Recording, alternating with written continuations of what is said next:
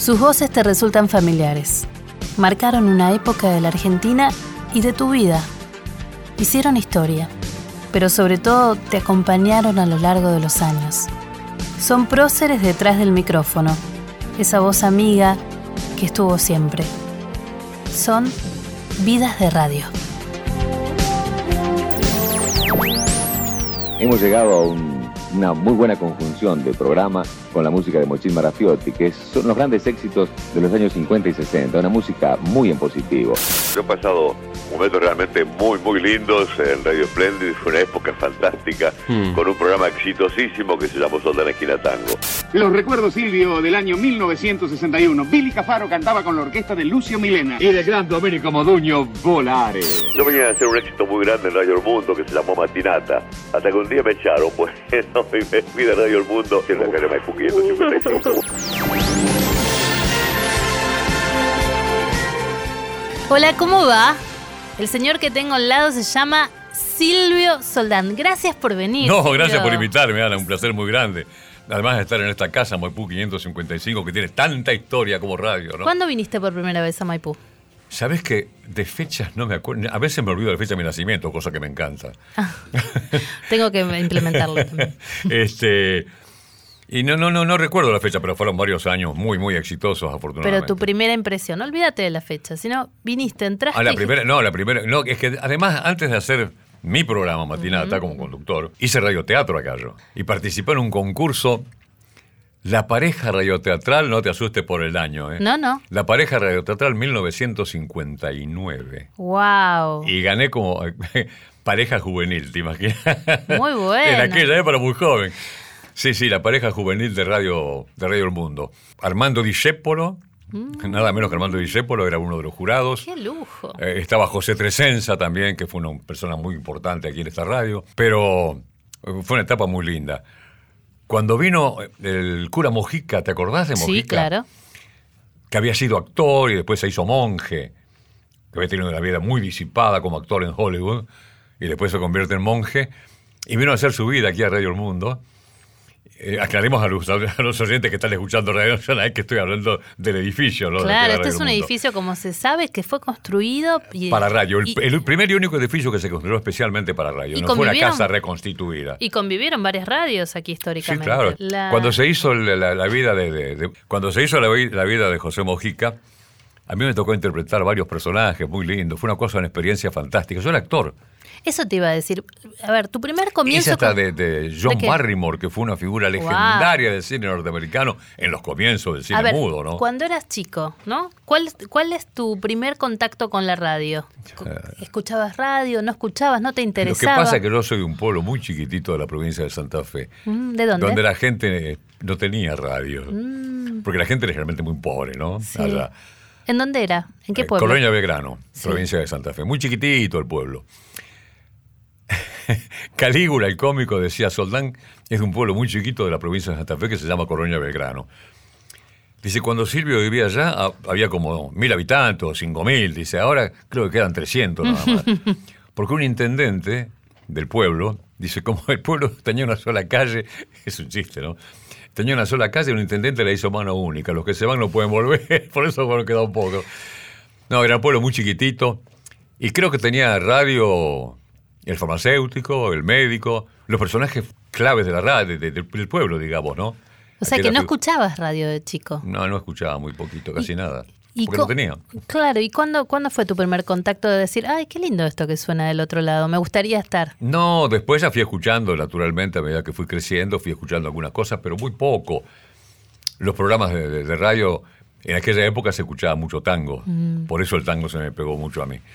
Eh, así como hoy se escuchan otros ritmos, y no el tango, desgraciadamente, en las radios, muy poco. En aquella época era todo tango, tango, tango. Y las orquestas tocaban, por eso los estudios acá Ah, no, no. son inmensos. Los grandes bailables de Radio El Mundo, Belgrano y Splendid, que eran las tres cabeceras. Claro. ¿Y cómo Y- eran esos, esos eh, grandes bailables? Eran fantásticos. Era una orquesta detrás de la otra, cada 15, 20 minutos, media hora. Y la gente venía duraba durante toda la tarde hasta la noche Y venían las orquestas, actuaba una, la media hora la otra, después la otra, después la otra, fantástico. La gente pegada, la- no existía la televisión, obviamente, Claro, ¿no? y la gente pegada A la radio, a la Claro, radio. claro, claro. Y después de acá se iban a hacer los bailes al Gran Buenos Aires y acá en la capital también. Qué lindo. Era, era una época No, el auditorio aquí fue enorme, precioso, y pasaron todas las orquestas. todas, ¿no? Las tres radios cabeceras tenían auditorio, y gran auditorio. Claro. Era algo realmente muy, muy lindo, muy divertido. Después pasaban también números humorísticos. Mm. Bueno, acá, en lo que era esta radio antes, este, Nini Marshall, por ejemplo, Sí. con Juan Carlos Torri. Sí. Después me tocó a mí hacerlo de Torri en televisión, en Canal 9. Hice un ciclo con Nini Marshall, que fue maravilloso. Pero ya ella tenía poca memoria en esa época. Y eso que no era tan grande, pero se olvidaba mucho. Yo iba a ensayar a la casa de ella, que es la calle Rodríguez Peña, si mal no recuerdo. Y mm, ensayábamos, iba tres días por semana, ensayábamos toda la tarde. Me recibía siempre con el tecito, como así, una, una mujer encantadora Sí. y muy tímida, terriblemente tímida. Eso pasa con, los, eh, con la gente así tan histriónica, ¿no? Que eh, A personalmente... veces son un poquito achicados, sí. Sí. sí, pero no todos, ¿eh? Marrone, por ejemplo, no tenía nada que ver con eso, todo para afuera. Y después cuando llegábamos al- al- a la televisión, se olvidaba la letra. Por íbamos en la página 3, por ejemplo, y se pasaba a la página 7. Entonces yo tenía que traerla nuevamente a la página 3, me volvía loco. Mm, Pero vos sabés que es un ciclo, pese a que ella es un ícono impresionante de lo que es el humor- en la Argentina, ¿no? No, no, no, no fue un ciclo recordado, no pasó. Era parte de Sábados Continuados. Yo era el conductor de Sábados Claro. Continuados y hacía el sketch con ella, pero no, no, no, no tuvo repercusión, no pasó nada, desgraciadamente. bueno, habría que Me hubiese gustado que, pase algo porque estar al lado de Nini Claro, para mí era muy importante. Claro. Ahora, ¿cómo pasaste de actor a locutor? ¿Qué pasó? Por necesidades económicas. Ganaban más los locutores, ¿no? por falta de monedas. Bueno, por ejemplo, yo era estudiante de abogacía. Tuve que dejar porque no tenía plata. Mi familia era muy, muy pobre. Hacía teatro independiente, teatro vocacional. Y en el teatro independiente no se gana plata, al contrario, tenés que poner. Y yo no tenía nada para poner. Y en ese momento, que era el surgimiento de la televisión, cuando aparece la televisión en Buenos Aires, los locutores de televisión ganaban fortunas. Se les llamaban los monstruos sagrados de la televisión. Léase Brizuela Méndez, Cacho Fontana, Colomba, eh, Víctor Andris, Ernesto Lerchunde, que eso era una camada, eran como 10, 12, 15 locutores que habían hecho muy buen cartel. Eh, Es de más, los convocaban a los boliches para hacer presencia, como hacen, por ejemplo, las modelos o los actores jovencitos, ¿no? Los locutores hacían presencia, nada más que la presencia y les pagaban muy bien. Y yo necesitaba ganar Pasa que no plata. se inventó ahora lo de las presencias. No, esto viene de, no se inventó nada, ¿eh? en la actualidad no hay nada. Está todo Mirá hecho vos. ya. Yo me acuerdo que un día, yo estaba haciendo, eh, cambio un poquito de tema, Sí, ¿no? sí. Hablando, hablando de esto. Eh, estaba haciendo en Feliz Domingo unos llamados telefónicos que tenían muchos efectos, resultaba muy bien, tenía muy buena audiencia. Eh, la gente llamaba y yo les hacía un juego, un entretenimiento. Un día me llama Román y me dice, mirá, me-". en esa época estaba Susana Jiménez en Canal 9. Me dice, Susana me dijo que ella es la inventora de los teléfonos, que vos no tenés por qué hacer teléfono. Alejandro, le digo, si en la época, mucho antes de la televisión, por radio se hacía, por ejemplo, un programa que se llamaba Olavina, eh, se llamaba Olavina de oficiante, que era un aceite. Y llam- hacía el llamado telefónico, no diga hola, diga Olavina, conociendo su teléfono. Claro. Bueno, y después otros programas que tenían. No hay nada inventado, nada. Bueno, ¿y sabes qué me dijo Romay? Me dice, mira, descansá dos o tres semanas. Así Susana se olvida, después empezar de nuevo. Y lo Era- hiciste era así. vivísimo, Romay. Muy. Descansé dos semanas o tres y después volví a hacerlo. Nunca más se acordó Susana. Te llevo otra vez a la Sí, radio. sí. Entonces, por necesidad. ¿Y cómo fue la primera? Ah, por necesidad sí, porque no tenía un mango. Sí, Y en la televisión se ganaba mucha plata. sí. Y yo tenía que llegar a la televisión. Y bueno, un día tuve el- la posibilidad de, de llegar a la televisión. Encontré una señora que se llamaba Marta Reguera, que era directora de avisos. Y ella trabajaba para una agencia de publicidad muy importante. Ella, ella, toda la parte comercial de la televisión la hacía ella para esa agencia. Le fui a pedir trabajo, me dice, bueno, uno de estos días, pibe, te llamo. Quédate por acá. Y yo me rodeaba siempre por la esquina del canal, a Recucho y Posadas. Porque la, la televisión comienza en una radio, fíjate vos. En Radio Belgrano. Claro. Porque don Jaime Yankelevich fue el que trajo la televisión a la Argentina. Y no tenía estudios. Entonces habilitó el estudio mayor de Radio Belgrano, donde se hacían justamente los bailables, lo habilitó para televisión. Y un día esta señora me ve, ah, pibe, vení, vení, vení, tengo un aviso para vos. Y me da un aviso. T-Cris. No me olvidaron nunca, por supuesto. ¿no? Claro. Bueno, lo estudié como loco. Ese tal día, tal hora, espero el canal, vení, pim pum. Bueno, me vestí lo mejor que pude, estudié todo lo que pude. ¿Viste que cuando estudias demasiado algo te llegas a olvidar? Sí. Es como que te, te pasás un poquito. Te sobregirás. saturaste, claro. Bueno, estudio la base, el aviso a muerte, hago el aviso. Ella venía bajando, había al fondo del estudio una escalerita caracol y allá arriba estaba el control. Que curiosamente, en esa época, lo- lo- los directores de televisión no, no marcaban la cámara, no, no, no, no, no ponchaban la cámara. Es decir, tiene que ir la cámara 3, apretan un botón, cámara 3. En esa época, el director le avisaba al camarógrafo, atención, cámara 3, y le avisaba a un señor que, cuyo nombre era Switcher, al Switcher que marque, a- mandame cámara 3. ¿Sabes quién era el Switcher? Alberto Olmedo. No. El gran Alberto Olmedo. Él empezó como Switcher en la, tele- en la radio, en la televisión, perdón. Wow. Sí, sí, sí. Lo trajo Pancho Guerrero, que era muy amigo de él, de Rosario. Y Pancho era en ese momento un director eh, muy prestigiosísimo. Este, bueno, termino de hacer el aviso, viene bajando por la carita Caracol. Marta Reguera le digo, y señora, andate. Vos no servís para esto, la televisión no es para vos, no te quiero ver nunca. ¿Por ¿Y qué? qué sé yo? Lo- nunca le pregunté, porque si le pregunto me mata directamente. Los debe haber hecho muy mal, qué sé yo. La cuestión que me mató. Y bueno, me bajó mucho la autoestima, por supuesto, pero yo seguí peleándola. Fracasé muchas veces, no es la primera. ¿eh?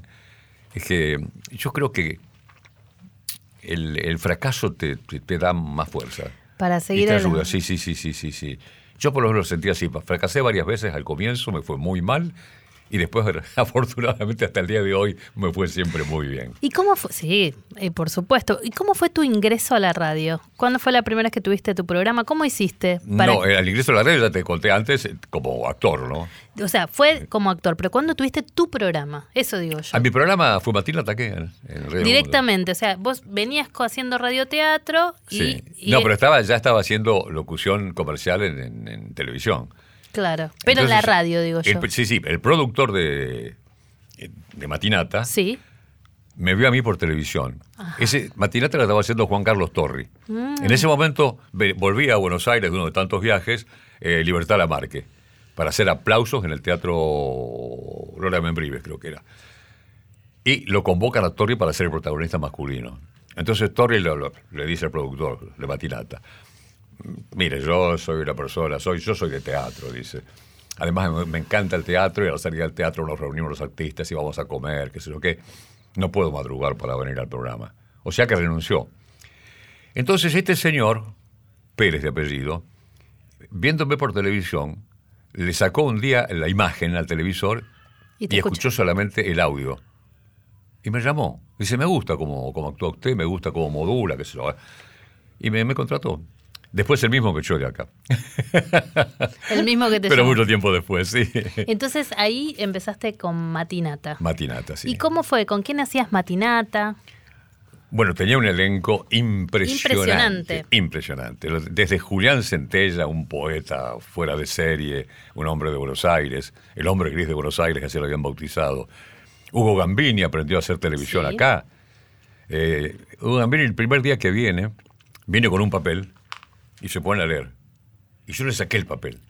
Me miró con cara de, de- de- de desesperación. Y yo le dije, que siga, que siga hablando. Y siguió con la hablando. mano que no le quedó más remedio. Y sí, le hacía una señal para que siga hablando. No le quedó más remedio que seguir. Y a partir de ese día nunca más usó papel. Y me lo agradeció mil veces. Porque se convirtió en uno de los principales eh, analistas políticos de la época. Ahora, claro, era una radio que era mucho más eh, como con papelitos, ¿no? Mucho más guionada. Eh, al sí, sí, yo principio. nunca hice guion, Pero a vos no te gustaba hacerlo. No, no, no, todo, todo el mundo tenía guiones, yo no tenía nada. Es más, el primer día me hicieron trabajar con guion y yo lo saqué. Y me pusieron una persona, que no importa quién es, pero una- Sí. era actriz, una actriz este, bastante importante en su momento. Ay, nos vas a dejar con la duda. Eh, No, bueno, te La quedarás con la duda toda la vida.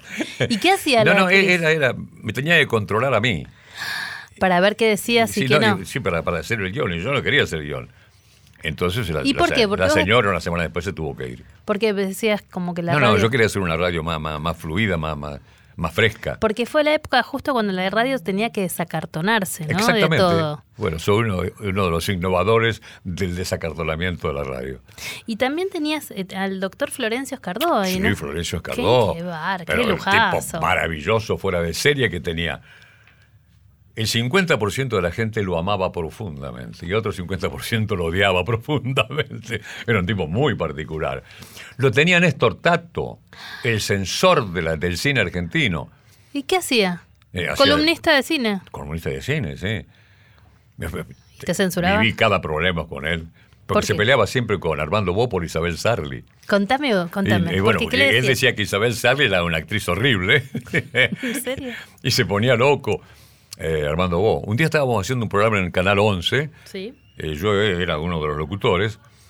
Y estaba justamente Néstor Tato como comentarista de cine. Y habló pestes de Isabel Sarli.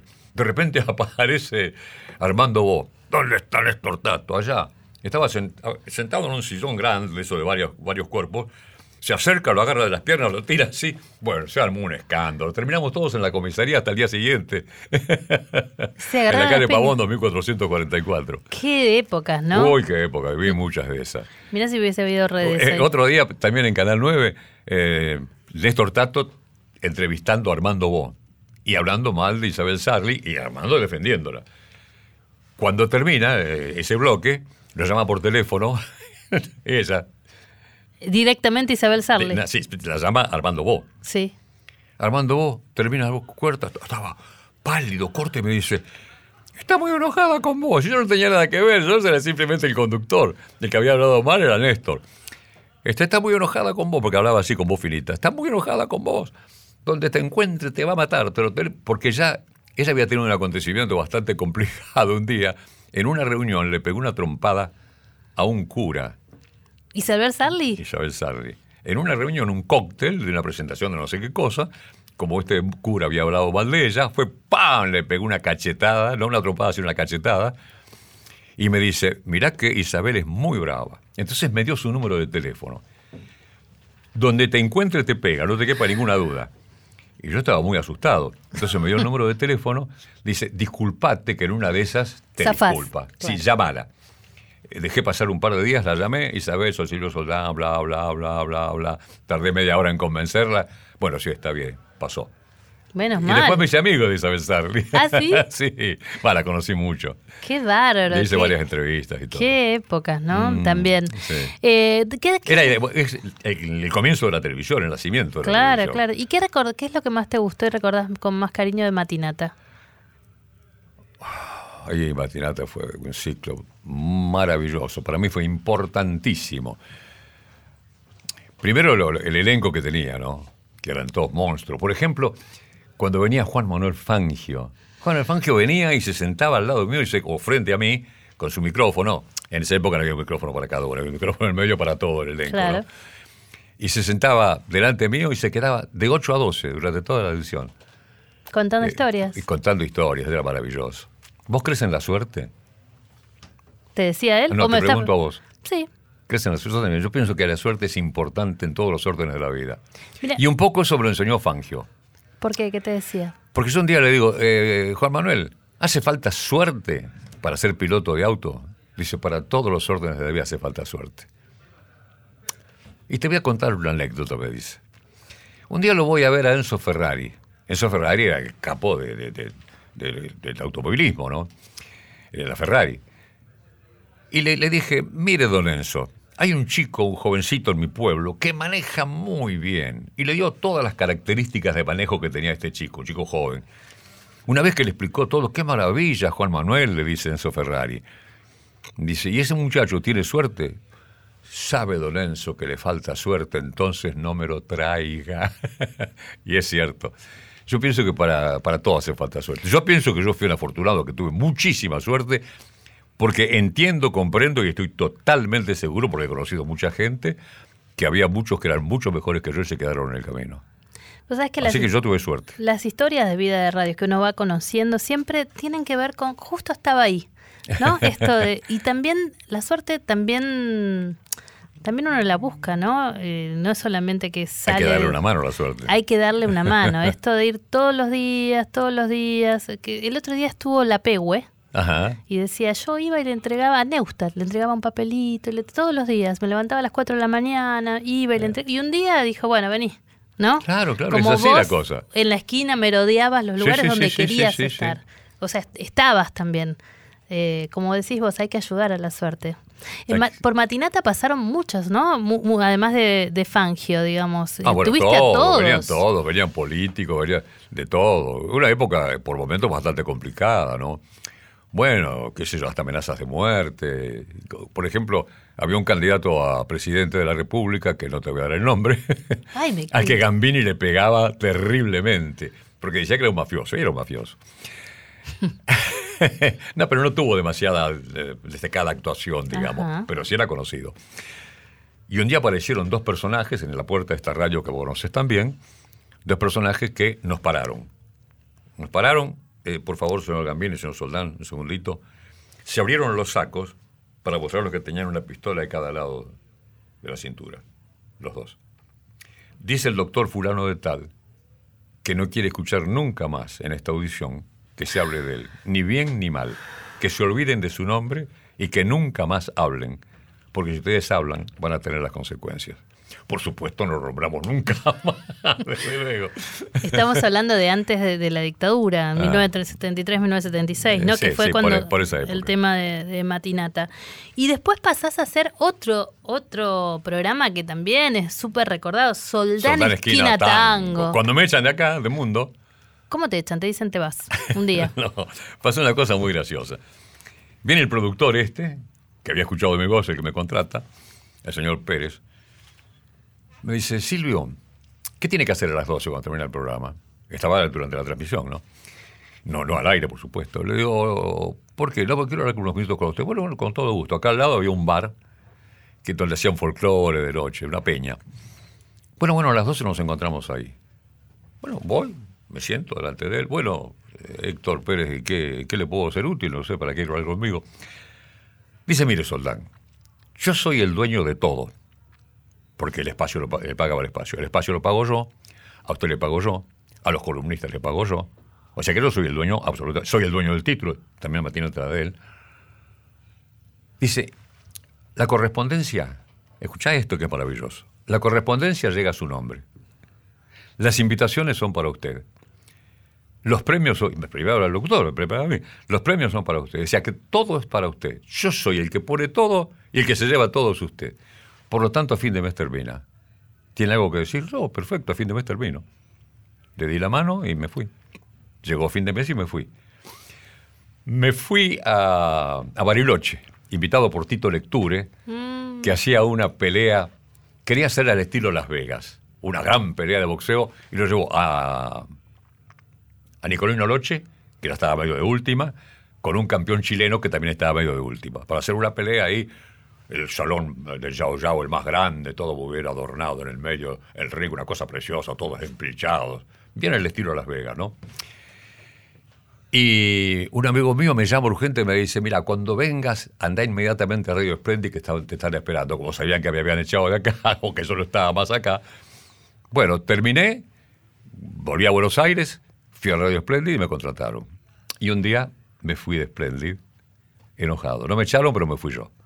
En pleno éxito. ¿Querés que te cuente por qué? ¿Por qué? A ver, te va a llamar un poco la atención. ¿por qué? ¿Qué pasó? Los locutores de turno, en esa época, eran los responsables de todo lo que pasaba en la radio. No solamente de la transmisión, lo que se decía en la transmisión, lo que sea, todo, hasta el edificio. Este aquí que una noche mi locutor, el gordo Ricardo Davis, que era un locutor brillantísimo, y el negro Clemente Marchán, que no era locutor mío, pero era muy amigo mío también, eran dos figuras de esa época, estaban de turno la noche. Y este aquí, que esa noche se rompe la tapa de un inodoro. ¿Escuchaste bien? Sí. Se rompe la tapa de un inodoro. Eh, al otro día, cuando llega el, el vicecomodoro, en esa época los militares, ¿no? Que era el, el director de la radio, se entera y ¿qué hace? Los echa a los dos. Los echa a los dos. Por la, por la Porque tapa se inodoro. rompió una tapa de inodoro en el turno noche. Los echa a los dos. Entonces los fui a ver. Le digo, mire, señor, usted eh, echó a los dos locutores. Uno de ellos no es mi locutor, el otro sí. Además, los quiero los dos, pero Ricardo es mi locutor. Yo le pido, por favor, que revea la medida. Yo vine a, a poner orden acá. Por lo tanto, yo no voy a rever ninguna medida. Están despedidos y aquí no se reincorporan.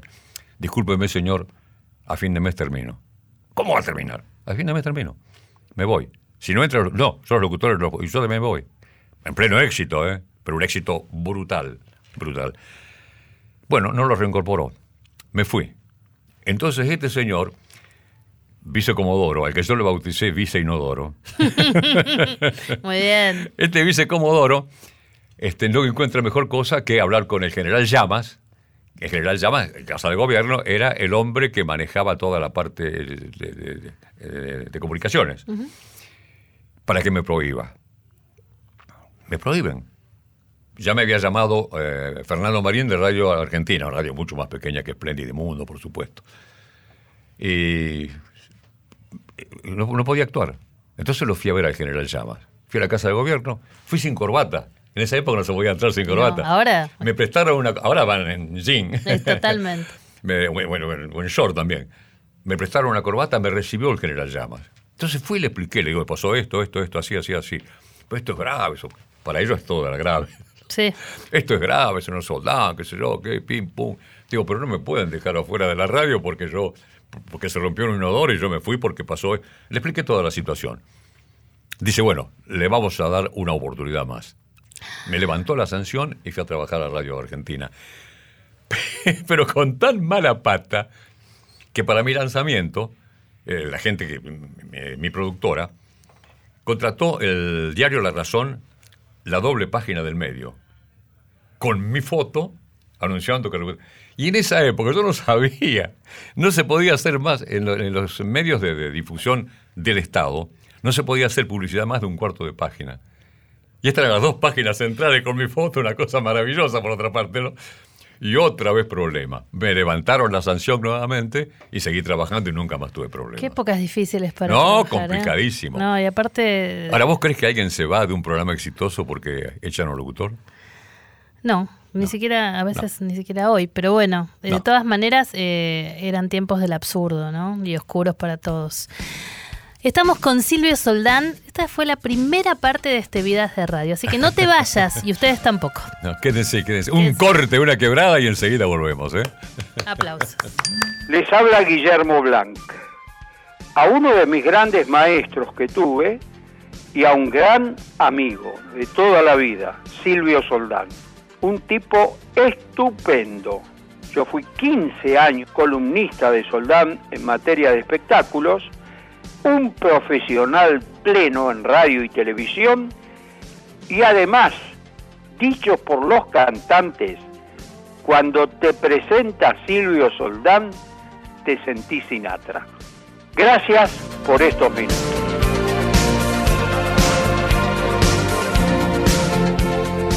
Vidas de Radio, con Ana Gershenson, por Nacional. Culminación de una hazaña histórica. Vidas de Radio. En la radio de todos. Tocando la superficie de la luna en ese momento. La historia de la radio pasa por Splendid. Yo he pasado momentos realmente muy, muy lindos en Radio Splendid. Fue una época fantástica con un programa exitosísimo que se llamó Soldán Esquina Tango. Yo venía a hacer un éxito muy grande en Radio El Mundo que se llamó Matinata. Hasta que un día me echaron, bueno, y me fui de Radio El Mundo en la calle Maipú 555. Gardel estando en Nueva York grabó con las guitarras que lo acompañaban directamente de Radio Splendid, una cosa bastante extraña e insólita para aquella época, Sí, año sí, sí. 1930 y pico, ¿no? Las guitarras tocaban en Radio Splendid de Buenos Aires y él cantaba desde Nueva York. ¿Sabías eso? ¿Cuánto sabés, no? Es eso que me decías. Sí, estamos- eso, eso fue mucho antes de los duetos de Sinatra. ¿Te acuerdas que se habló Sí. tanto los duetos de Sinatra? Porque cantaba Sinatra en Nueva York y no sé quién cantaba en Londres. Y eso lo había hecho Gardel mucho antes. Qué increíble, no lo sabía de No, ninguna Gardel manera. fue un adelantado en muchas cosas. ¿eh? ¿Y cómo fue que quisiste es- ese tango que vinis- viniste escuchando desde tu pueblo, venías Mm. escuchando desde tu pueblo y de repente quisiste hacer eh, justamente esquina tango, ¿no? Eh, Esquina Tango. ¿Por qué? ¿Por qué? Porque querías meterte de lleno en... en- No, porque Matinata tenía mucho de tango. Sí. Tenía un porcentaje muy alto de tango. Y como el título no era mío, señor Pérez, entonces tenía que poner un título nuevo. Y, ¿Y se, se me ocurrió ocurrió? Soldán Esquina Tango. Es lindo, es, es, que- una esquina de una calle, ¿no? La esquina de Soldán y Tango, Soldán Esquina Tango. Eh, sonó muy bien, a la gente le gustó, Muy. a, a la gente de la radio también, y bueno, avanzamos con eso y se metió mucho también en el, el programa. ¿Con quiénes estabas? Pero vos sabés que en Sí. ese momento los, los columnistas se fueron todos conmigo a Radio Splendid. Mm. Aquí quedó al frente, haciendo lo que hacía yo, en patinata, un chico que hacía deportes. No, no importa el nombre. Eh, duró un mes. Claro. La gente, eh, los anunciantes, los columnistas y el público se fueron a Splendid conmigo. ¿Y cómo era la relación con el oyente en esa época? Era, viste que ahora estás por Twitter, por WhatsApp. No, cartas, cartas, ca- cartas y llamados telefónicos. ¿Y recibías Yo recibía cartas? montañas de cartas. monta- Durante muchos años guardé, pero eran tantas las que había que terminé tirando todo porque no se puede guardar. ¿Cuándo las cosas. leías? ¿Cuándo las leías? ¿A la noche, a la tarde? no, ¿Te la sí, leían? sí. ¿Tenías alguien que las leía por o vos? les leían, ah, es que era maravilloso. eh, el doctor Escardó. Sí. El doctor Escardó recibía también mucha correspondencia. Abría una carta y si el primer párrafo ya era un insulto, él nunca leyó una carta que lo insultaba. Solamente las que lo elogiaban. No, yo leía casi todo. Pero le leía, sí, sí, prácticamente todas. A veces leí un pedacito, que había cartas que eran muy largas. Después, cartas con problemas, por ejemplo, una señora que decía que todo lo que le pasaba en su vida lo relacionaba conmigo. Tomé Perdón. colectivo y te encontré en el colectivo a vos, no me miraste, cosas así. Después otra señora que... Tengo 20 anécdotas de esta, ¿no? Otra Porque señora galán, me- recordemos que también- relacionaba todos los títulos que yo decía con ella. Si yo decía, por ejemplo, bueno, ahora Osvaldo Fresedo, Héctor Pacheco, Vida Mía. Y decía, ay, mi amor, una carta. Me dijiste vida mía. Después pasaba el tango Loca por Darienzo. De Romero y Jovés, Loca por Juan Darienzo. Y decía, me trataste de loca. Una cosa infernal. Fue tal el asedio que fui a la comisaría que está acá a la vuelta, muy cerquita. Hice una denuncia.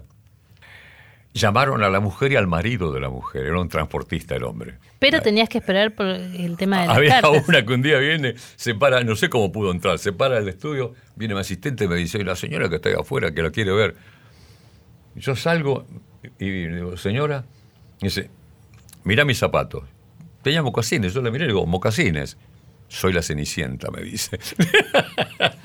no, pero cosas así pasaban. Después me, me esperaba en la puerta del canal y yo tenía que escabullirme para que no me vea. Porque eras un galán, Sí, tenía cierto éxito. ¿o no? Era, era, era, hace mucho No sé, tiempo. no sé, no sé.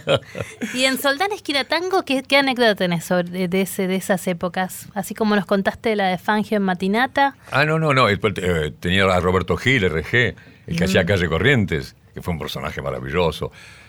Eh, lo tenía César Tiempo, Sí. que me contaba historias increíbles.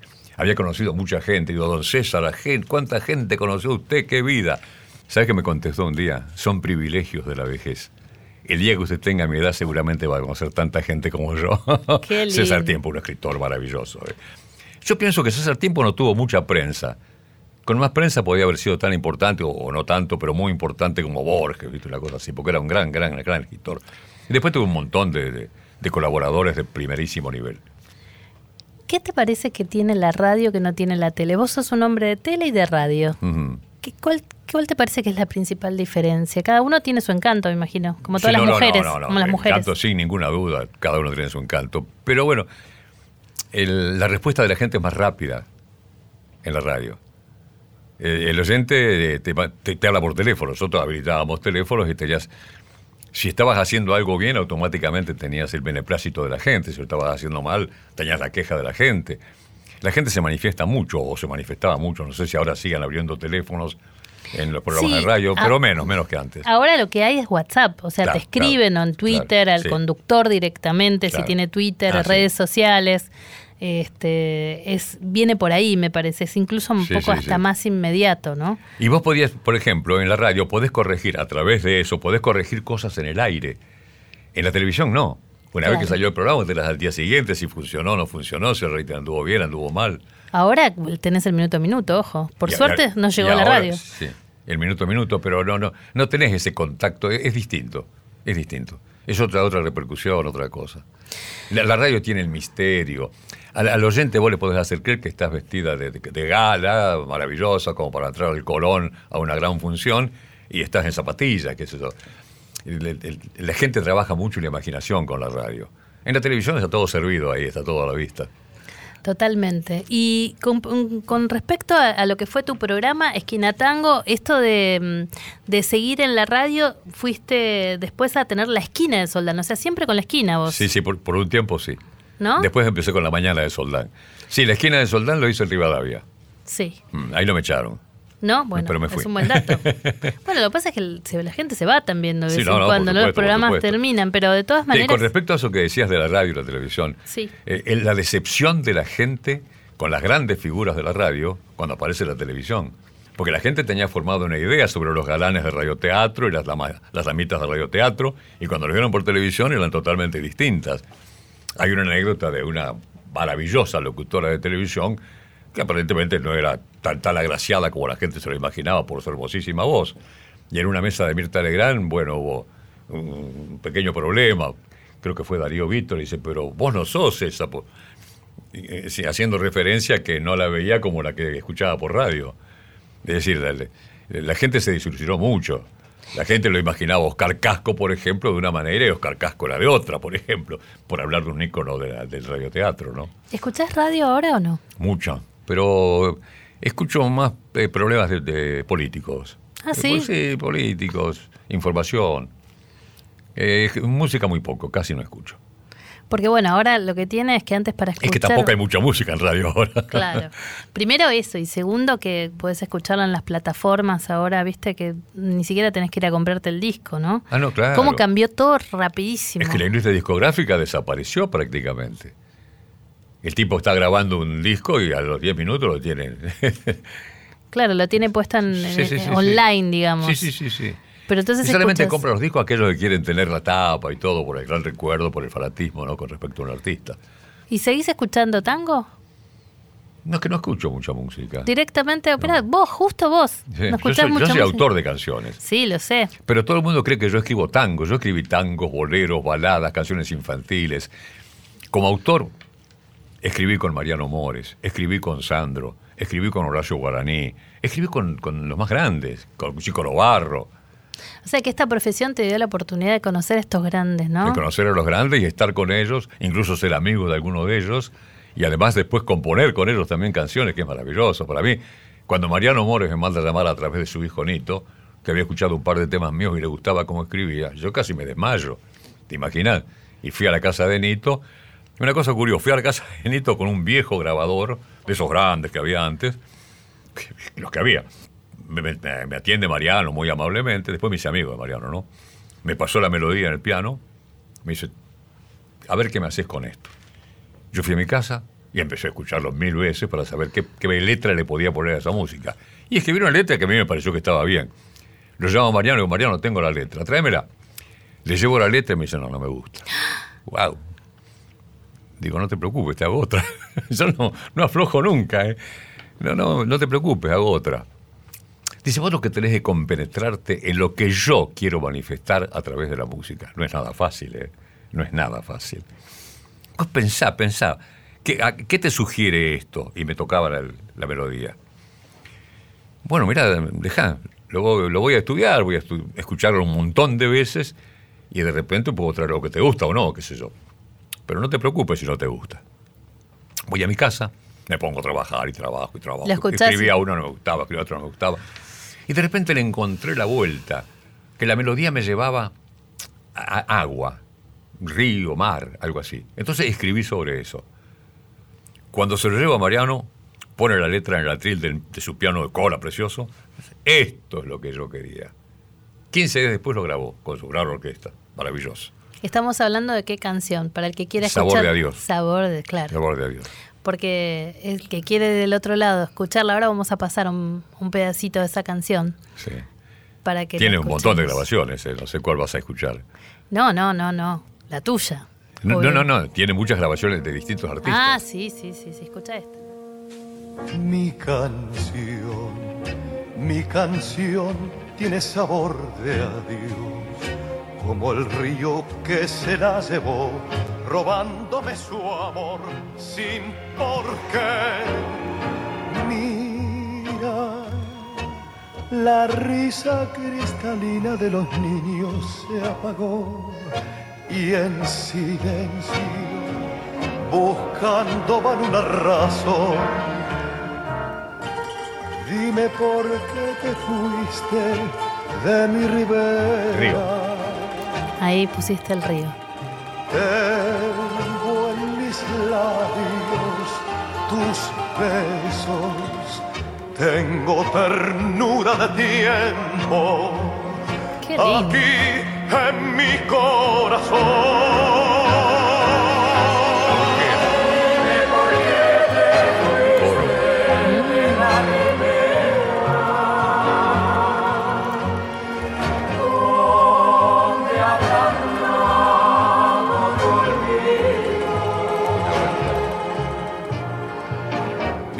Mientras oro por tu ausencia, algún barco que se aleja hoy estrena amores nuevos.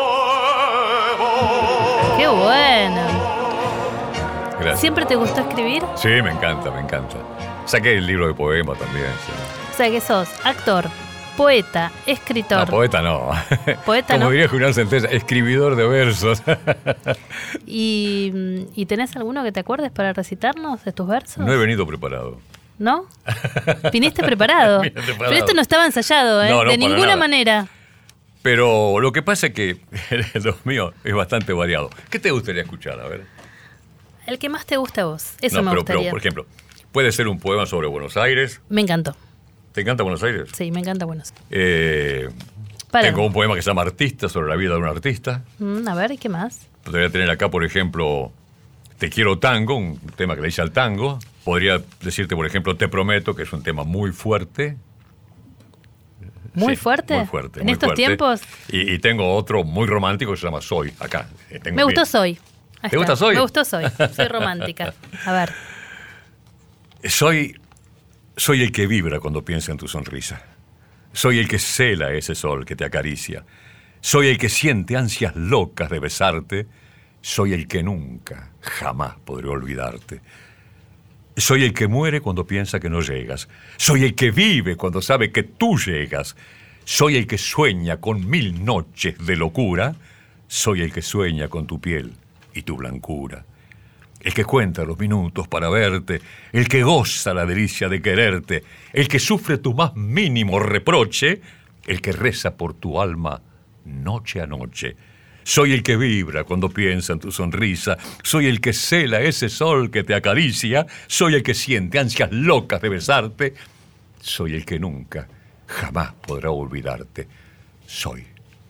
Hermoso. Aplausos, por favor, del otro lado. Este es muy romántico. Todos muy romántico. escuchándote.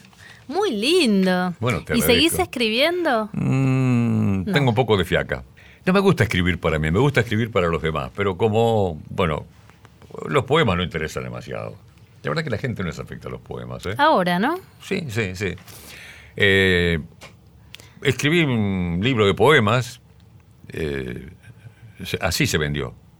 Cinco. No, pero se vendieron 105, 105 se vendieron. Cinco vendió la editorial y 100 lo compré yo para regalar. Ah, pensé No, fue que- un fracaso total. ¿En serio? Nadie No, quería no, que... no, algunos lo tienen, pero muy poco. ¿Crees que pudiste haber sido actor en el sentido de Sí. haber sido una estrella de la tele, un galán de la tele? Sí, sí, sí, sí. Cuando estaba haciendo el servicio militar, había un director llamado Rima Vicius de apellido, que se que había cortado el apellido artísticamente Rima. Mm. Ah, tenemos un Rimavicius acá, pero No no. me digas. Sí, sí, A lo mejor es un familiar. Y le decimos Rima. Ah, mira vos. Sí, sí, es sí. probable que sea familiar, ¿eh? Le voy a preguntar. Sí, sí, sí. Este era un muy buen director de teatro. Y puso, y puso en escena Ninoshka, eh, una obra rusa eh, de espionaje, que tiene un protagonista masculino, por supuesto, y me ofreció el personaje a mí. Y yo estaba haciendo servicio militar, entonces pedí permiso para los ensayos, me dijeron que no. Y ahí, fíjate vos, al no hacerlo yo, llama a otra persona que eh, fue prácticamente la plataforma de lanzamiento para convertirse posteriormente en un gran actor, Ignacio Quirós. ¡Wow! Mirá vos. Nacho Quirós. Él hizo lo que, lo que tenía que hacer yo. Para lo que me propusieron a mí primero, ¿no? O sea que la vida, hay otra vida que te pudo haber llevado para ese lado. Para ese lado, sí, totalmente. si hacía un éxito con Ninoska, en caso de hacerlo, de repente mi, mi, vida cambiaba totalmente. Igual hay un punto de contacto, ¿no? Entre el que está enfrente a un micrófono y el actor. Sí. Tiene que contar algo, tiene que transmitir emociones, ¿o no? Sí, totalmente. Eh, yo cuando veo por televisión, por ejemplo, que pasan los avisos, los PNT, ¿viste? Publicidad no tradicional. Y lo dicen como... Compra, como con bronca, como... Si de eso viven, che. Pásenlo bien díganlo como corresponde, pónganle emoción, pónganle fuerza, pónganle entusiasmo, pónganle ganas. Este, sí, el locutor tiene, tiene que vender, justamente es un vendedor. Te trajimos a Rimavicius. Esto no lo esperabas. Pase, señor Rimavicius, por favor. ¿Sos pariente de Rima? ¿Cómo te va? Mi papá era el uno de los primos menores de Enrique. Mira vos, Enrique Rima, Enrique Rimavicius. Sí. Pero que no, mirá vos cómo a entrar, ¿no? Una vieja historia. Y él me dio una, una, gran oportunidad a mí que yo no pude cumplir justamente por el servicio militar. La gente lo quiere mucho. Nora Masi habla. No, no, yo, yo, lo quiero muchísimo. Ya lo primero que dije, hablé muy bien de él. Y bueno, y vivió años en Mar del Plata y terminó ejerciendo ahí. Eh, ¿Vive aún? Docencia. Creo que no. ¿Crees que no? Era buen director, ¿eh? Muy bueno. Y dicen que mejor persona. Si llegas a tener contacto con él, este, dale mi saludo. Y un fuerte abrazo. Ni si se acordará de mí todavía, ¿no? Seguro. Después de tantos años. Yo tenía 20, calcula. Ahora tengo más de 50. Pero ¿sabes cómo se va a acordar? No, no, seguro, si pasaron solamente 30 años. Yo más de 50 tengo, seguro. Por supuesto, ya dejaste. Viste que hay un hombre ahora que pidió que le cambien. Gracias, Rima. Eh, que pidió que le cambien la edad. Porque él se siente de menos. Ay, me contó el, taxista que me trajo acá, me contó. Yo no sabía eso. Sí, él se siente, tiene 69 y se siente de 49. Ah, no, yo me siento de 28. ¿Te sentís de 28? bueno, un poquito se me fue la mano, ¿no? Pidamos que te cambien entonces la edad, ¿no? No sé si se puede cambiar la edad, parecía maravilloso. Te veo muy enérgico, con muchas ganas, ¿no? ¿Te gustaría hacer radio más? No tengo tiempo, porque radio a mí me gusta hacer de mañana. Y de mañana ahora me gusta más dormir. ¿Dormís? además, sí, no, no, no, mucho, pero me acuesto tarde, no me levanto temprano. Y además viajo mucho, tendría que faltar mucho a la radio porque hago muchos eventos en el interior. Trabajo muchísimo, ¿eh? ¿Sí? Sí, mucho, mucho, mucho. Qué bueno. Sí, hice un formato de Feliz Domingo chiquitito de una hora y pico que tiene un éxito maravilloso. Para todo tipo de fiestas, ¿eh? Fiestas empresariales, Mirá qué buen dato. fiestas familiares, cumpleaños, casamientos. ¿Y hay prendas? Como el show. Sí, sí, sí, sí, sí. Mirá vos, yo creo que todos los que estamos acá hemos pasado por Feliz Domingo, ¿no? Todos, mira, allá atrás en el control, levantan la mano, yo también canté. Fueron todas víctimas mías. Todos, todos, todos. Mi hermana abrió el cofre de la felicidad, no me por ejemplo. Y bueno, yo también fui a cantar, porque canto. ¡No me digas! Sí, sí, sí. ¿Eras vos? Era yo. Ahora me acuerdo. Me, imagino. Total, no pasó nadie por ahí. Sí, hablando de cantar, un día va una chica, participa en el José cantando. Sí. Y cantó muy bien.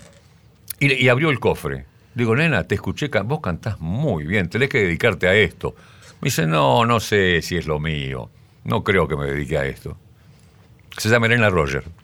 ¿Te gusta? No. Tormento, no. No era la 8, ¿qué te dije? Y se abre la de la palomita, la número 9 de Elena Roger de Barracas. Yo se fue la prenda, delante de Lenita toda la suerte. ¡Qué bien cantó! ¡Qué bien cantó en el José! Estuvo sensacional. ¿eh? ¡Ahí! ¡Sí!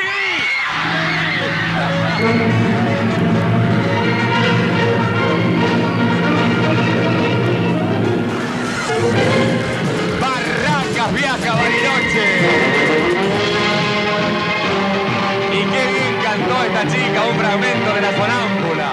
Eh, está, el video, eh, lo pasan por televisión a veces, donde yo le digo, tenés que dedicarte a esto. No, no creo.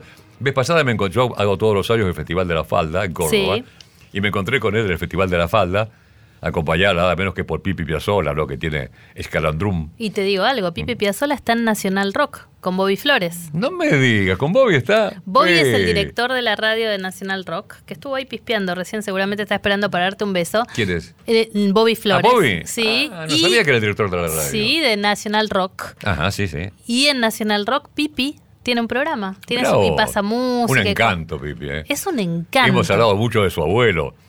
Yo fui amigo y un poquito peleado con el abuelo. ¿Por qué te peleabas con Piazzola? con Piazzola, porque Piazzola era muy vivo. Él, siempre buscaba un escandalito como cuando tenía que hacer algún show. Claro, claro, claro. Eso promovía eh, promoción, que la gente ahora, vaya. como ahora. Bastante parecido. Un visionario. eh, Piazzolla decía, Soldán hace radio para pasar su música. Y yo no pasaba, pasaba algún tema mío cada tanto, sí, por supuesto. Y yo le contestaba por radio. Piazzolla hace sus recitales para pasar su música. Y es que pasaba toda su música en serio. Eh, Soldán pasa a los muertos. Porque Darién, otros los que habían muerto, ¿viste? Los Sí. art- artistas que habían muerto. Y yo le decía, mi, mi distinguida colega, que es la esposa de Piazzolla, eh, bueno, la, la- la viuda de Piazzolla ahora, locutora, Sí. que fuimos compañeros, trabajamos juntos incluso, estaba haciendo en un teatro de la calle Corrientes valses de Strauss. Le digo, ella hace valses de Strauss que están muertos muchos antes que lo que pasó yo. Así que No, tenías nos un- peleábamos un poquito.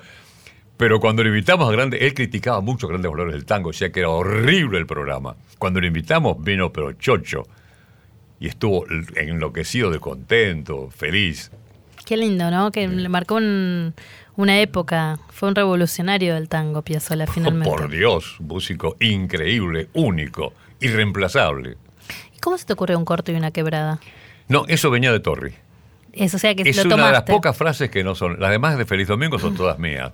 Los dos a la final. Un programa hecho con Amor. amor. y tantas otras, ¿no? Pero no, pero la no cinta, sabía. Gonzalito.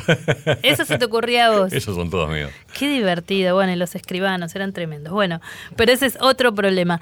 Eh, u otro ¿Qué recuerdo. pasó con los escribanos? No, siempre, viste, eran medio, medios amargos, sí, eran medios amargos. siempre le hago la misma pregunta, y esta pregunta a, lo- a los entrevistados. ¿Qué es la radio para vos? un, maravilloso medio.